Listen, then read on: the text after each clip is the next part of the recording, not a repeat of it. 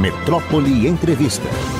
Deixa eu ir, vou para Portugal conversar com meu amigo, grande jornalista, escritor, Paulo Marcum. Paulo, mais uma vez juntos aqui, que bom, rapaz, eu gosto muito de conversar com você. Tudo bem com você, Paulo? Tudo tranquilo, felizmente. Você já está no verão, nós Tô. estamos aqui no inverno. Na Bahia nunca choveu tanto como agora, Paulo. É, mas o inverno ah. da Bahia não é bem inverno, né? Sim, não. Mas chuva, rapaz, tá demais, demais da conta. Paulo, eu, eu queria que você comentasse com a gente sobre 2013. Não é? Como é que você vê? Você acompanhou muito de perto isso, você viveu muito isso e vive até hoje, porque você é um, um grande analista da história e da política do Brasil. Diga aí pra gente, vá, Paulo, por favor. É, é, a minha, o meu acompanhamento, na verdade, é, foi posterior, num certo sentido, e por uma razão. Quando foi em junho de 2013, eu estava em São Paulo, e tinha lá, quando era adolescente, 15 anos, em 68, 16 anos, havia participado das passeatas, daquela coisa, mas em junho de 2013 eu confesso que não tive ânimo de ir para a rua mas meus filhos foram, minhas netas foram no Rio de Janeiro, que já hoje estão com 20 anos, é, e eu estava muito preocupado com eles porque via aquela, aquelas transmissões, principalmente é, da mídia ninja, que era aquele grupo de militantes que mostrava o que a televisão não estava mostrando nos primeiros dias, e me parecia uma coisa meio difícil de compreender né, aquele movimento. Posteriormente, alguns anos depois, em 16, 17, é, junto com a socióloga Ângela Alonso, eu fiz uma série de documentários que chama Junho de 2013, o começo do avesso, e depois um filme chamado Ecos de Junho. Uhum. E nós entrevistamos Ângela e eu, e ela foi decisiva nisso, porque ela que estava pesquisando o assunto, é, nós entrevistamos uns 50 militantes, mais ou menos, de vários grupos políticos que participaram daquelas manifestações. E fizemos uma série que, na verdade, de alguma maneira, é, não encontrou as respostas para as grandes perguntas, mas talvez tenha destacado justamente o fato de que aquele movimento não tinha uma resposta só. Né? A grande característica dos movimentos de junho de 2013 foi aquela multiplicação de pautas, as mais variadas. Há inclusive uma militante anarquista de Belo Horizonte, muito é, simpática e muito precisa, que ela disse para assim: eu me lembro da, da, da, do cartaz que dizia o seguinte: contra a tomada de Três Pinos. Quer dizer, era essa a reivindicação de alguém naquela, naquela manifestação. Então havia desde isso até, ou mais, ou o contrário, desde os tais 20 centavos do aumento da passagem em São Paulo, até a tomada de Três Pinos, passando pela questão é, da independência do Banco Central, de luta contra a corrupção.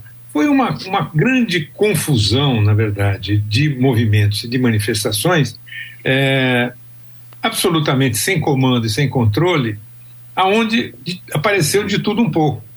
E o que os, o, as entrevistas que nós fizemos, de alguma forma, revela é o fato de que alguns grupos políticos que até então não estavam na rua começaram a ir para a rua naquele momento, notadamente os grupos mais à direita.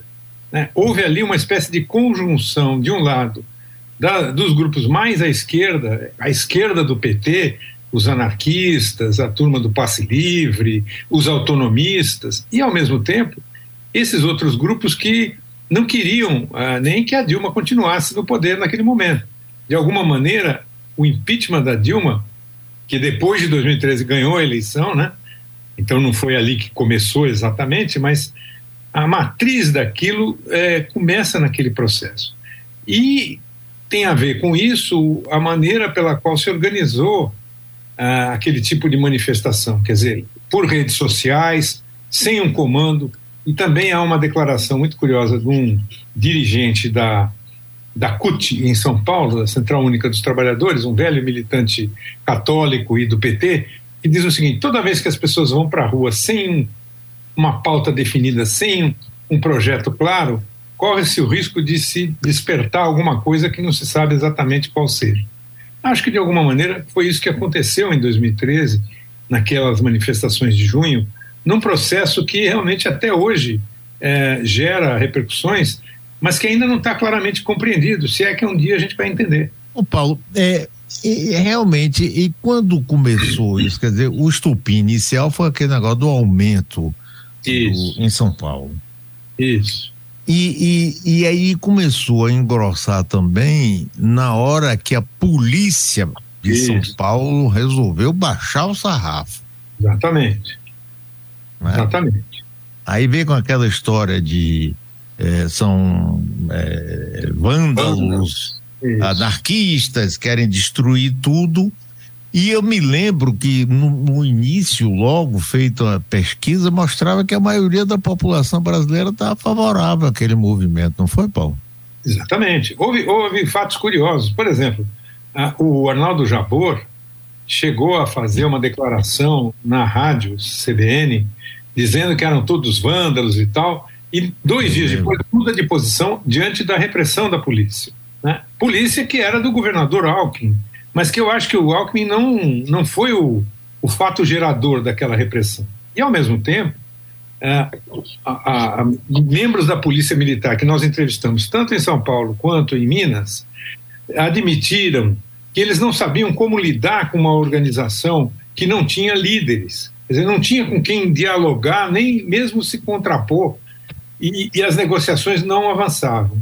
De outro modo, também é, é curioso notar que havia uma presença muito estranha de figuras muito musculosas e muito ativas, com um layout, vamos dizer assim, que não combinava com os anarquistas, nos, uh, nas manifestações dos chamados uh, uh, black blocs, que quebravam é.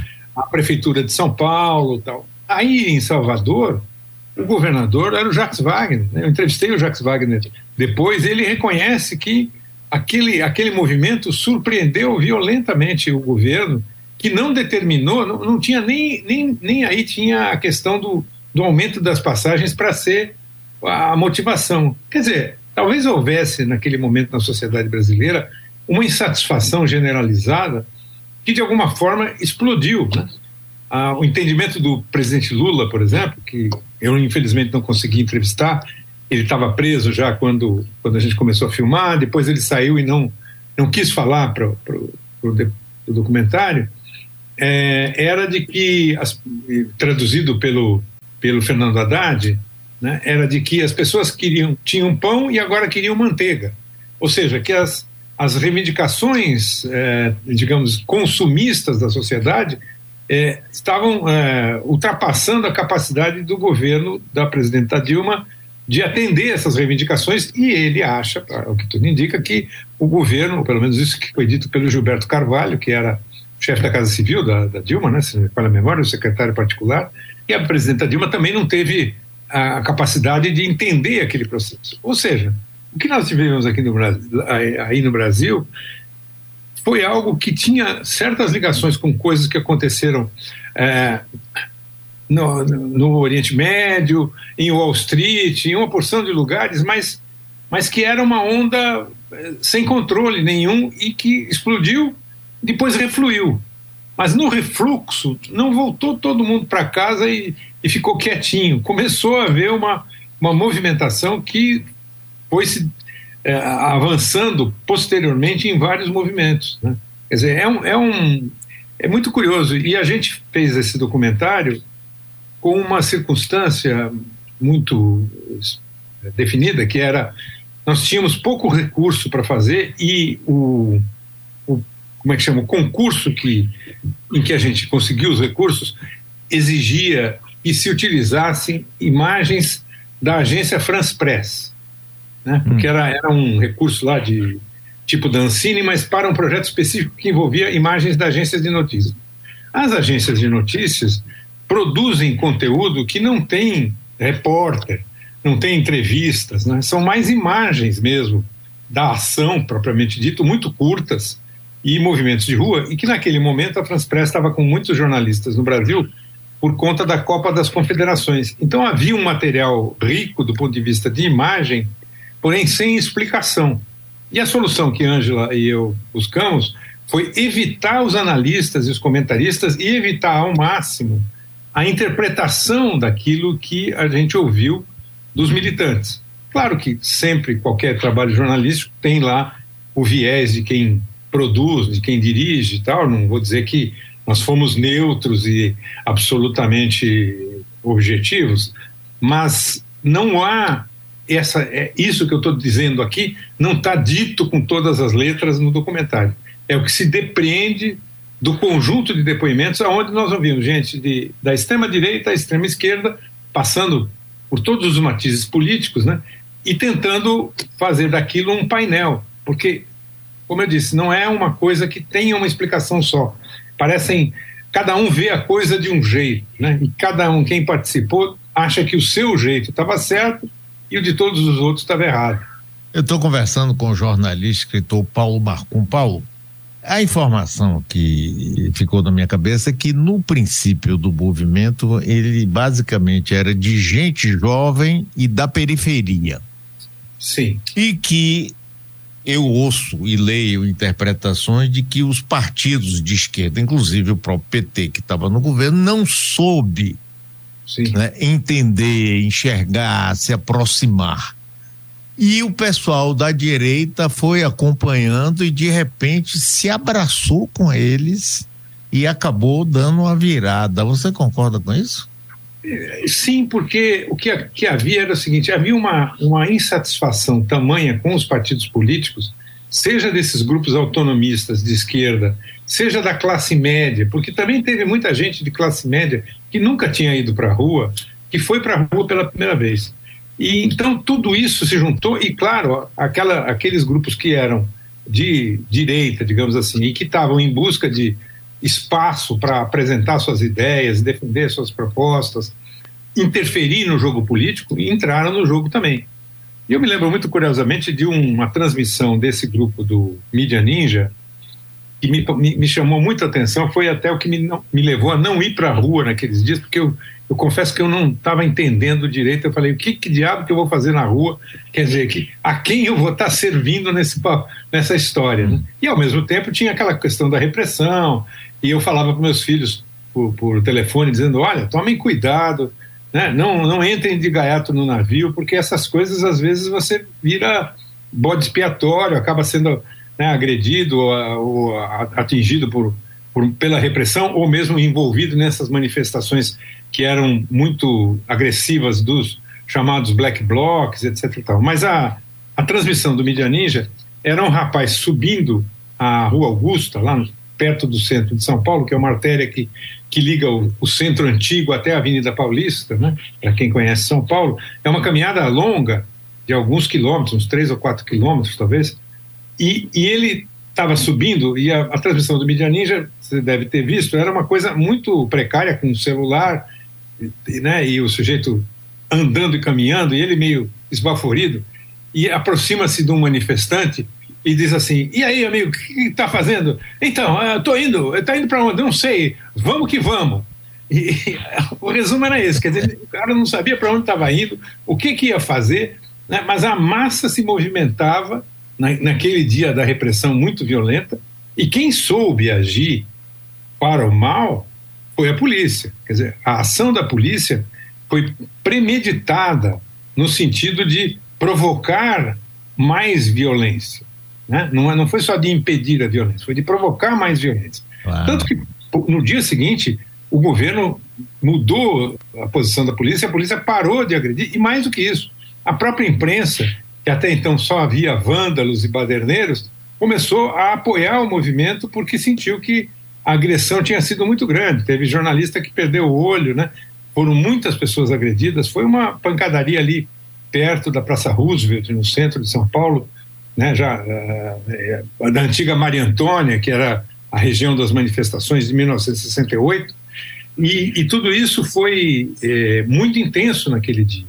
E, e, a, e a polícia mudou de posição e a imprensa mudou de posição também dali para diante. Poucos dias depois é que houve essa eclosão de manifestações, e a Ângela Alonso acaba de lançar um livro, que é o resumo da pesquisa que ela fez durante muitos anos sobre esses, esse processo, que mostra a quantidade de manifestações que aconteceu no Brasil, em, até em pequenas cidades, as mais variadas, e que de repente parecia que era uma, uma, uma explosão que ia mudar o mundo.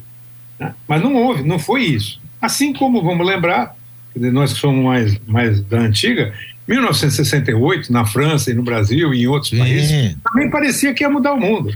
E não mudou. Mudaram algumas coisas, né? Algumas pautas vieram para frente e foram incorporadas, como, por exemplo, a, a, pauta da liberdade sexual, né? a pílula anticoncepcional. A, a manifestação de 68, na França, começou porque os, os homens, os rapazes, não poderiam frequentar o, o mesmo dormitório das meninas né? É, além da reforma universitária e tal.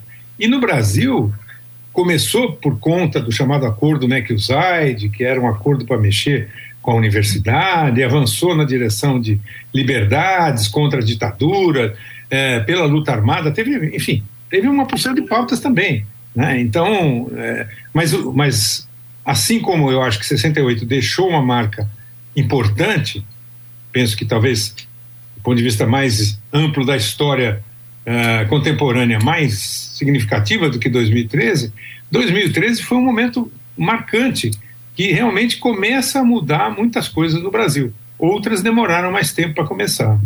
O Paulo, eu me lembrei, você falando aí de 68, mas lembrei também da Primavera Árabe. Sim. Você lembra? Rapaz, a Primavera Árabe botou o mundo todo para parar e pensar, rapaz, o Egito derrubou Mubarak, aí uhum. entra o presidente, o presidente logo depois é deposto e ficou tudo a mesma coisa, a Tunísia, todos os países.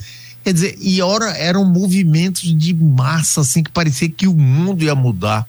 E não muda nada, rapaz. Isso aqui é uma coisa que não dá para entender, Paulo. Eu fico Ué, mas vamos, vamos pegar só os Estados Unidos. Quer dizer, você tem um, um, um negro que vira presidente dos Estados Unidos, Obama. Né? Sim. Faz uma, uma suposta modificação de várias questões e depois vem o Donald Trump. Né? Quer dizer, aquela ideia de que o mundo ia para frente e, e que havia um avanço permanente né, não se confirma muitas vezes. Na verdade, vai para frente, depois volta para trás, daqui a pouco começa a andar de novo para frente e a gente não sabe direito aonde as coisas vão parar. Né? Mas que 2013 foi marcante para a história recente do Brasil, não tenho nenhuma dúvida e que vale, tem vários. O, o, o neto do Samuel Weiner, acho que chama Bruno Weiner, se não me falha a memória, um, um, jornalista ligado à Folha de São Paulo, tem um documentário. A Folha agora lançou um documentário também sobre 2013. Tem esse trabalho que Ângela e eu fizemos, fizemos que está no Canal Brasil. É... Como é que a gente tem acesso a esse trabalho? Então, o Canal Brasil ou na Globoplay se encontra o, tanto o junho de 2013, começo do avesso, quanto o Ecos de Junho, que é um filme, que é uma espécie de aí, um pouco avançando no tempo e tentando entender de que maneira aquelas manifestações foram o começo de um processo que vai dar na eleição de 2018, na eleição de Jair Bolsonaro, né? Porque não foi uma não foi um, um, um rolo compressor, não foi uma coisa contínua, mas há momentos de interligação entre esses dois momentos, 2018 e 2013. Então eu, eu acho que é, é interessante acompanhar é, isso até porque nós estamos começando a viver um novo ciclo no Brasil, espero eu que seja melhor do que anteriores, né? É, mas certas questões não foram ainda é, equacionadas e resolvidas, né? Nem, nem nas reivindicações e nem na questão da consolidação da democracia. Né? Isso. Pois coisa. é, pois é, que é uma coisa extremamente preocupante, não é? é mas, Paulo, é, é Dilma Rousseff, presidente da República, ficou perdida, perplexa. Sim. Fez reunião, chamou governadores, prefeitos, vamos trabalhar a mobilidade. Pensou se ela pensou na constituinte exclusiva, não foi? Exatamente. Não deu em nada. E, e, e, acabou dando. Mas ela foi reeleita no foi ano seguinte. Sim, com, com uma, uma margem muito apertada e com a contestação por parte do PSDB e do Aécio dos resultados, né? dizendo que ali não tinha sido correto, que talvez fosse tivesse que se reexaminar, enfim. É, o, o, processo foi muito, muito, muito complicado, né? E já conturbado por essa coisa da, da polarização, né? A polarização vem crescendo no Brasil, né? indiscutivelmente. Não sei agora nesse momento é, tá, tá menos evidente, né? Ela se manifesta nas na ação da oposição no Congresso, né? Nas pressões aí nas CPIs, etc. Mas na sociedade continua latente a impressão que eu tenho. É verdade. Não, não é dizer que tudo se resolveu. Até porque o próprio governo tem dificuldades de, de buscar uma, um caminho de ampliação do governo para além do PT. Né? Eu tenho essa sensação. Né? Olhando de fora fica difícil dar palpite, mas uh, de alguma maneira os últimos dias, o noticiário que eu tenho acompanhado, indica que há sinais aí na área econômica que talvez possam dar algum alento no sentido de tranquilizar. Mas eu tenho a impressão que o que se despertou lá começando em 2013, mas mais assim, chegando a quase 50% do eleitorado em 2022, não, não desaparece da noite para o dia. É um processo né? e consertar isso, colar essa sociedade, num certo sentido, de buscar o consenso, porque essa, essa é que, é, que eu acho que é, o, é, a complexidade, né? Quer dizer, a sociedade só vai avançar se houver um mínimo de consenso sobre algumas coisas. É claro que um governo é, como o do governo do presidente Lula vai ser muito diferente de um governo do presidente Jair Bolsonaro, ou do, fosse do Aécio Neves, ou fosse do Ciro Gomes, ou quem fosse. Né? São, são coisas diferentes. Não estou defendendo aqui o consenso como é, a paz dos cemitérios, não é isso. Mas algum consenso sobre determinadas questões deveria haver. Né? Uma delas, que está tá no noticiário de hoje, é o que faz para a sociedade a liberação da compra de armas. Né? e a possibilidade de qualquer pessoa ter arma. Quer dizer, começam a se multiplicar os casos de, de atentados violentos de pessoas armadas contra ah, inocentes. Né? Isso é que a gente está assistindo. Então, para reparar tudo isso, né, não é da noite para o dia, nem é uma coisa fácil de fazer. Né? Eu torço para que, que aconteça, mas não, não tenho convicção de que vai acontecer. E além disso, Paulo, é, eu acho que nós temos uma coisa muito complexa e mal resolvida que é chamada questão militar. Exatamente. E que não adianta a gente querer ficar botando. Bom, veja bem, você tem agora, é, aparentemente, porque sou juiz, nem estou lá, mas aparentemente você tem relatos bastante fortes de que houve uma movimentação com uma parte expressiva das Forças Armadas querendo anular, dar o golpe depois da vitória de Lula. Esse, aí eu pergunto, será que essas pessoas serão penalizadas? Ou nós vamos botar debaixo do tapete? Quando a gente, você deve ter visto o filme Argentina 1985, Sim. você vê que o tratamento que a Argentina deu depois da ditadura é completamente diferente daqui do Brasil. Né? a gente vai mais. Em botar, botar pano quente, né? Pois é, pois Tudo é, jogar para debaixo do tapete, só que aparece, né? Exatamente. E, e, e acho que, que aí tem complicações que, que é difícil para quem não é especialista em Forças Armadas entender, mas a própria formação dos militares, né? Eu acho que, num certo sentido, estimula essa ideia de que eles têm um papel acima da, do, do, que a Constituição estabelece. Né? Eles, não, eles são ou querem ser o tal poder moderador. E isso complica as coisas de maneira enorme. Né? Isso, isso já aconteceu lá atrás, na, na proclamação da República, e depois Sim. teve tantos momentos né, da história é. do Brasil em que a, a, a, ação dos militares provocou mudanças, ou quase provocou, né? como, por exemplo, Juscelino Kubitschek, né, as duas revoltas, como 1961, como 1964, 1968, enfim, né, e vários processos. Se a gente olha o que aconteceu no finalzinho do, da, da ditadura, né, já Tancredo eleito, né, houve várias tentativas de impedir a posse. Ele habilidosamente conseguiu contornar, não conseguiu tomar posse porque acabou sofrendo uma, uma doença que o levou à morte, né?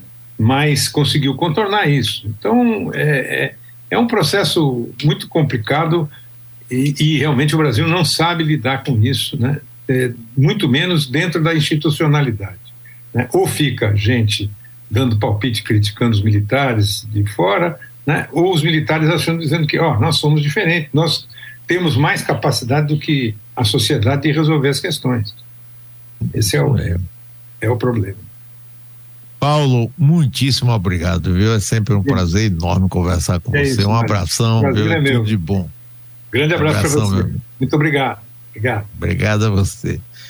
Paulo Marcum, jornalista, escritor competentíssimo, diretamente de Portugal.